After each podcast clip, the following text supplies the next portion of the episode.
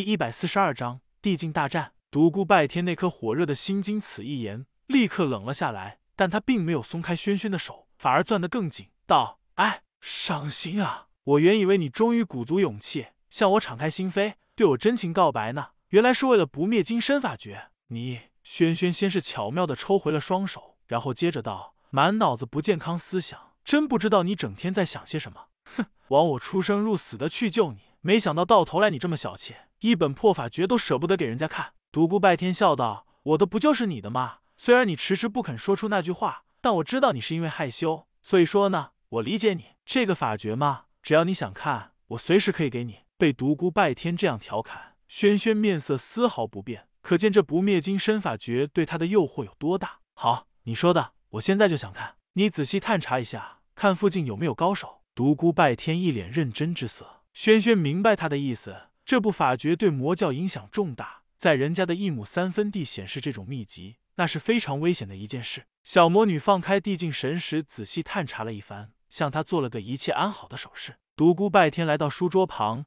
提起笔，刷刷点点，开始默写法诀。轩轩站在他的身后，眼睛一眨不眨的盯着，一脸兴奋之色。不一会儿功夫，独孤拜天将不灭金身法诀写好，递给轩轩道：“看完之后立刻焚毁。”小魔女激动的接过纸张，开始认真研读。看了一会儿后，她双手一搓，纸张化为灰烬，闭上眼睛思索了一会儿，道：“太不可思议了，这套功法真是太神奇了。只是修炼的过程中，未免对自己太残忍了。”独孤拜天道：“残忍？虚和求是平衡的，不付出怎么会有回报？习武修炼本来就是一种逆天行为。”每种功法都存在着凶险，只不过普通的功法将这种凶险延缓了而已。到头来该来的还是要来，想逃也逃不掉。嗯，我从中却实受了不少启发，距离我成为史上最为伟大的武圣又近了一步。嘻嘻，有你这样一个跟班还真不错。独孤拜天，经过两天雾舞，轩轩整个人看起来精神焕发。他虽然未真个修炼不灭金身法诀，但却充分理解了其中蕴含的真意。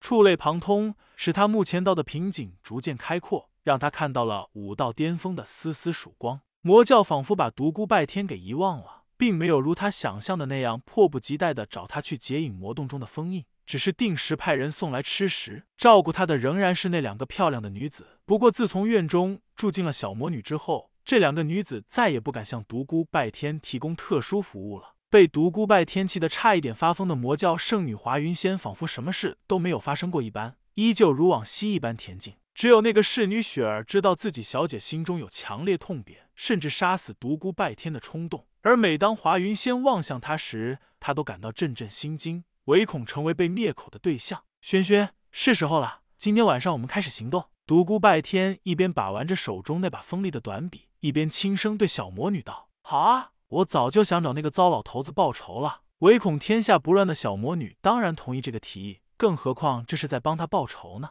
黑暗中，两人的身影如一阵清风般躲过了天魔谷内那些巡逻守夜者。小白，看不出你的轻功大有长进啊，居然能勉强跟上我！呼哧呼哧，独孤拜天大口的喘着粗气小丫头，你跑得怎么这么快啊？脚下可施展的可是神虚步啊，天下第一轻功啊！什么天下第一轻功？到头来还不是没我的身法快？哼，你是不是从小就被你那个变态师傅在后面追着跑啊？独孤拜天笑道：“你师傅才变态呢，你才整天被人追着跑呢。”哼，两人一边斗嘴，一边向天魔谷谷口进发。嘘，在离谷口还有百丈距离时，轩轩将手指伸到了嘴边，传音道：“赶紧静心凝神，收敛自己的气息。”在距离谷口还有五十丈距离时，轩轩又传音道：“小白，你走在前面。”我在后面悄悄的跟着你，不会吧？我们的计划可不是这样，计划赶不上变化。我突然觉得对这个糟老头子最大的报复，莫过于以彼之道还施彼身。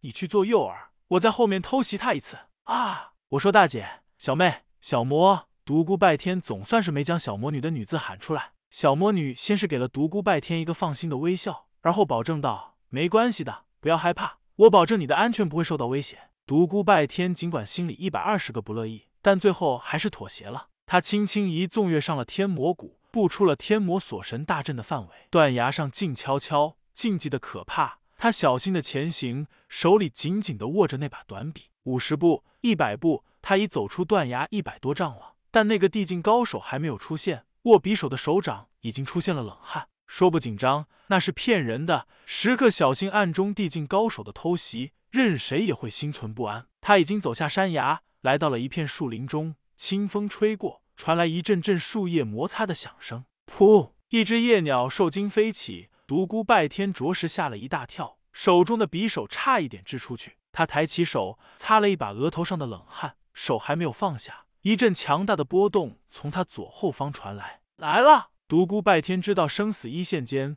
手中短笔如匹练一般向后击射而去，同时脚下神虚步运转至极限，如离弦的箭一般向前飞去。尽管如此，一股刚猛无匹的拳劲还是袭向了他的后背。与此同时，躲在后方蓄势待发的小魔女如闪电一般冲了上去。守护天魔谷门户的地境高手百忙中停止了对独孤拜天的攻击，运全身功力于后背，准备应接那无法闪避的一掌。砰！两声大响，第一声大响是独孤拜天被地境高手的拳风扫中，跌跌撞撞向前冲出去十几步。第二声大响是轩轩的掌力结结实实拍在了地境高手的的后背上，地境高手被打得口吐鲜血。小魔女得意的大笑起来，哈哈，以彼之道还施彼身，臭老头你可服气？不服气咱们接着来。地境高手冷哼一声，擦了一把嘴角的鲜血，转过身来面对轩轩道：“小辈有两下子。”上一次让你逃掉，今天你可还敢再回来？胆子真是不下呀！糟老头吹什么牛？上一次要不是你偷袭我，我早就把你打趴下了。独孤拜天平息了一下体内的血气，确定没有受伤之后，来到了轩轩的身旁。这时他才机会打量魔教门户的守护者，灰白的头发，褶皱的脸颊，确实如轩轩所说那样。光看外表，这个人就是一个普普通通的老头，根本没有什么特别之处。但从他身上散发的那股昂扬的霸气，则显示出来人修为恐怖。地境高手冷笑道：“小丫头，你是来报仇的？好，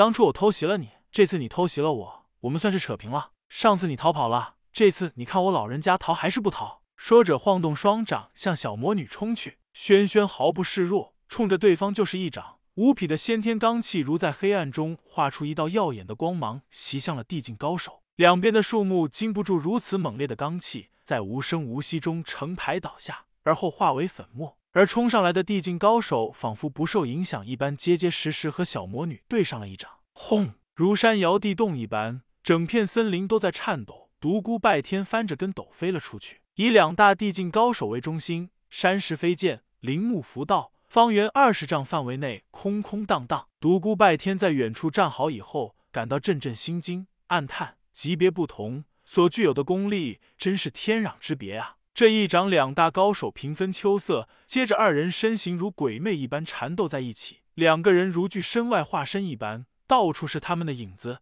到处是璀璨夺目的罡气，真气澎湃，罡风激荡。短短几分钟时间，整片树林被夷为平地。独孤拜天在边上暗暗着急，这个糟老头还真是棘手，真不愧是魔教的武狂，被轩轩偷袭一掌之后，居然还如此强悍。小魔女自己也是心惊不已，她没想到这个对手的修为会如此深厚。嘿嘿，小丫头，你看见了吗？我老人家即使受伤在先，也绝不逃走。死老头，你少张狂！今天非让你掉层皮不可。好啊，我老人家好久没有遇到这样的对手了，真是过瘾啊！小魔女长发飞扬，整个人气质一变，一抹淡淡的光辉充盈了她全身各处，使她看起来如女神一般圣洁。魔教地境高手神色大变道。我没想到在你这个小丫头手中会见到这门早已失传了的神功。好，就让老夫用天魔诀来领教一下吧，看看孰弱孰强。天魔诀！地境高手大喝一声后，整片空间一下子变得暗淡无光，陷入了绝对的黑暗之中。一股睥睨天下的强者之势自暗中散发而出。